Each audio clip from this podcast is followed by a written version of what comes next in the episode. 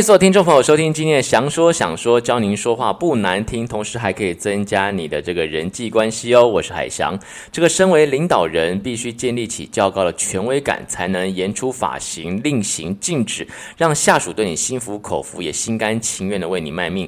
不过啊，领导人的权威绝非是耍威风，也不是搞一言堂，而是应该来自一种呢不怒自威的高情商的力量。那领导人如何做到不怒自威呢？掌握几个说。话技巧，第一个呢，就是呢，话不在多。惊人则灵啊！这话多的领导呢，不仅没有办法做到不怒自威，反而是越说越多，伤害到自己的权威哦。所以呢，除了一些特殊的场合需要长篇大论之外，在一般的情况之下，领导说的话应该要追求言简意赅，句子呢尽量短一点，听起来省力一点，通俗易懂。尤其是对这个下属说话时呢，更是要精简一些哦，千万不要婆婆妈妈啰里吧嗦的。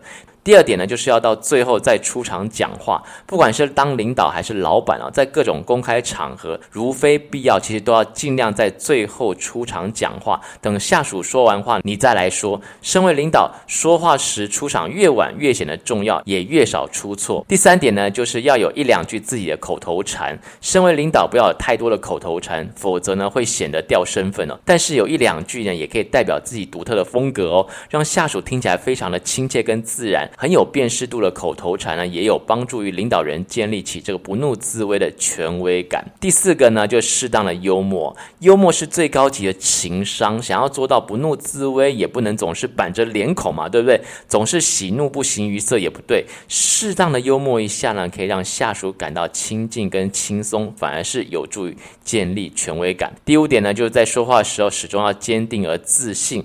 身为领导人，说话力道要适中，站有站姿，坐有坐姿。在说话要强调时呢，其实要特别注意自己的手势的运用，体现出一种意志坚强的形象，自然容易呢让人产生不怒自威的感觉。另外呢，领导人说话时呢，眼睛也要正视下属。根据研究显示说，当一个人心里紧张的时候呢，他的目光其实是游离不定的。因此呢，领导人呢要做到不怒自威，在说话的时候一定要注意眼神的运用，不能在眼神上出了问题，否则无论话说的多么漂亮，都很难让下属呢对你产生一种幸福感哦。好的，那说到这边就要提醒一下所有听众朋友了，要是听完今天这个节目，喜欢这个节目的话呢，呃，也觉得这个节目对你有帮助，欢迎所有听众朋友可以分享出去，也欢迎呢可以到海翔的官方网站上买几杯咖啡，triple w 点 j dream catcher 点 com，triple w 点 j d r e a m c a t c h e r 点 com，在这个节目的页面上面，你可以。看到咖啡图像，点击咖啡图像呢，就可以买咖啡哦。不论是一杯还是两杯，都是对节目最好的认证跟支持，还有鼓励的。之前没有听过一到三十九集的听众朋友呢，也可以到官网上面收听一下之前精彩的节目。好，那除了以上五个说话技巧之外啊，在职场，尽管大多数的时候都在提倡赏识跟鼓励，可是呢，一昧的这种所谓赏识跟鼓励呢，只会把这个门槛越拉越高哦。久而久之呢，领导的正面鼓励。呀，就很难呢，再让下属感受到这种落差了。这也就是说，为什么很多老好人式的这种领导方式哦，下属并不怎么买账，反而是那些呢素来严厉的领导，在关键时刻只需要一个微笑、一句肯定，就可以让下属呢哇感动不已啊，奋力的往前冲。相较于一个呢从不批评的领导人，一个会批评人的这种领导人呢，在给员工称赞跟鼓励的时候呢，他们的称赞啊，在员工心中反而会变得更珍贵，效果会更大的，所以如果领导人对于下属从来只有嘉奖的话，那么他很容易将自己的工作动机建立在你对于他的奖励这个外在的条件之上。换言之，就是说你鼓励他才会积极，你不鼓励他可能就变得不那么积极了。而当下属呢被批评之后呢，短期来看，他的工作动机呢因为外在的激励的消失而降低，他可能会很郁卒郁闷啊。可是很少人因为挨了老板一次骂就要辞职，在他心里面，他就会开始为自己继续留在这份工作去找一个理由哦，例如。需要养家，或者是说这里有更好的发展等等。这个时候呢，来自外在的激励的那种方式就消失了。他找到的理由一定是他自己内在的一种诉求。诶，这么一来呢，他就将工作积极性的基础呢，由外在的驱动力转化为更稳定的内在的驱动力的。而这种机制在心理学当中被称为自我一致性这样的一个理论，指的就是呢，人呢总是呢倾向于使自己的心理跟行为保持一致。翻成白话文就是。人们呢总是为自己的行为去找理由，来自上级的批评则会让员工开始从内部内心里面去寻找和确认自己呢待在这个工作当中的一个理由。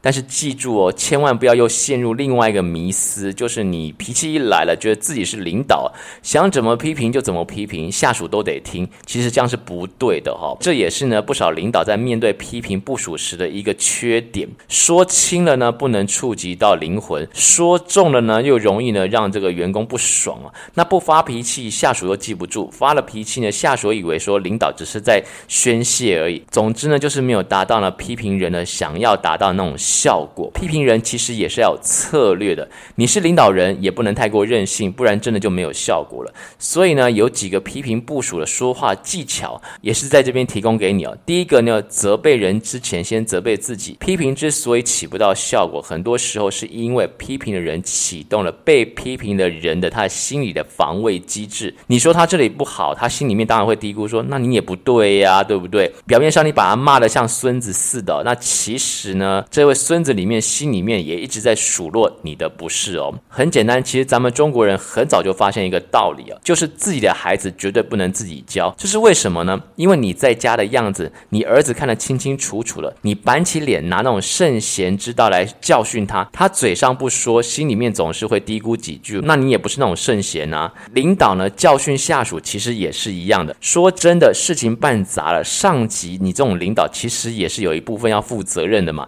如果不先澄清自己的责任，怎么会让下属心服口服呢？所以要有责备人之前先责备自己的这样的一个观念。第二个呢，就是要惩罚要明确哦。这个批评人的时候呢，最忌讳的一句话就是说：“看我怎么收拾你哦。”你以为这样很威风吗？其实真的是蛮无聊的。这个时候呢，批评的人的内心的潜台词就是说，怎么收拾我？你倒是说说看呐！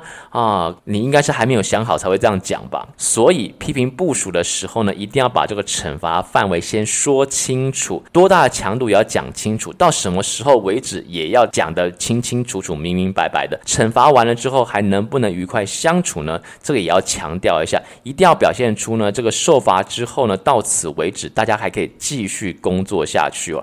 而如果面对那种没完没了的这种数落，最后呢，被骂人就。干脆就是老子不干了，这就会变成劳资双方领导人跟被领导人的双输了这样的局面。第三点非常重要，就轻话重说，重话呢轻说哦。批评人的时候呢，轻重是真的是非常不好拿捏的一件事情。你觉得忍无可忍，无需再忍。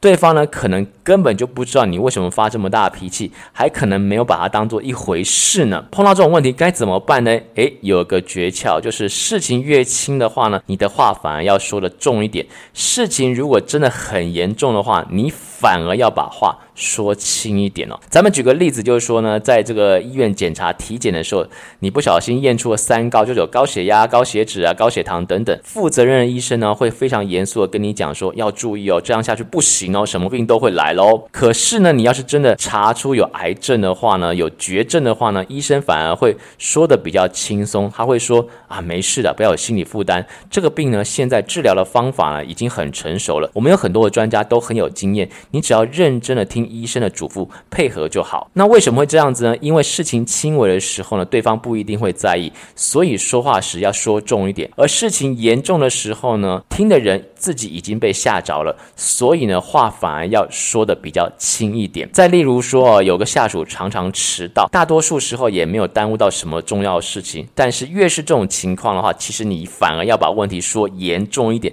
不然会没有效果。你可以这么说：这个小王。啊，这个最近常常都是我们一屋子办公室的人都在等你一个人呢、你觉得我们其他人的时间没你的时间宝贵吗？还是你觉得这份工作不值得认真对待呢？这个小事情里面啊。看到大问题，才可以让对方呢警觉一下。那如果迟到真的造成严重后果了呢？这个时候你的态度反而要柔和一点，效果可能会比较好一点。因为呢，造成损失要挨骂已经是常事了，大家心里面其实已经有底，也害怕，也准备好要被你骂了。那你骂的再重，其实也没有用了，反而是呢帮他释放这个压力，就是骂过了，事情就过了。所以这个时候呢，话说轻一点。当然，该罚的还是要罚，只是表达批评意见的时候呢，说法要稍微轻一点，就事论事，不要无限上纲。